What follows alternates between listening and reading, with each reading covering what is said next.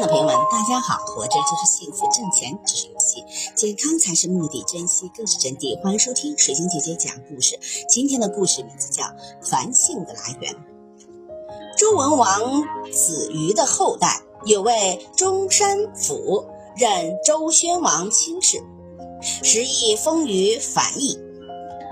后代虽以樊为姓，殷商移民七族中，樊为其中一族。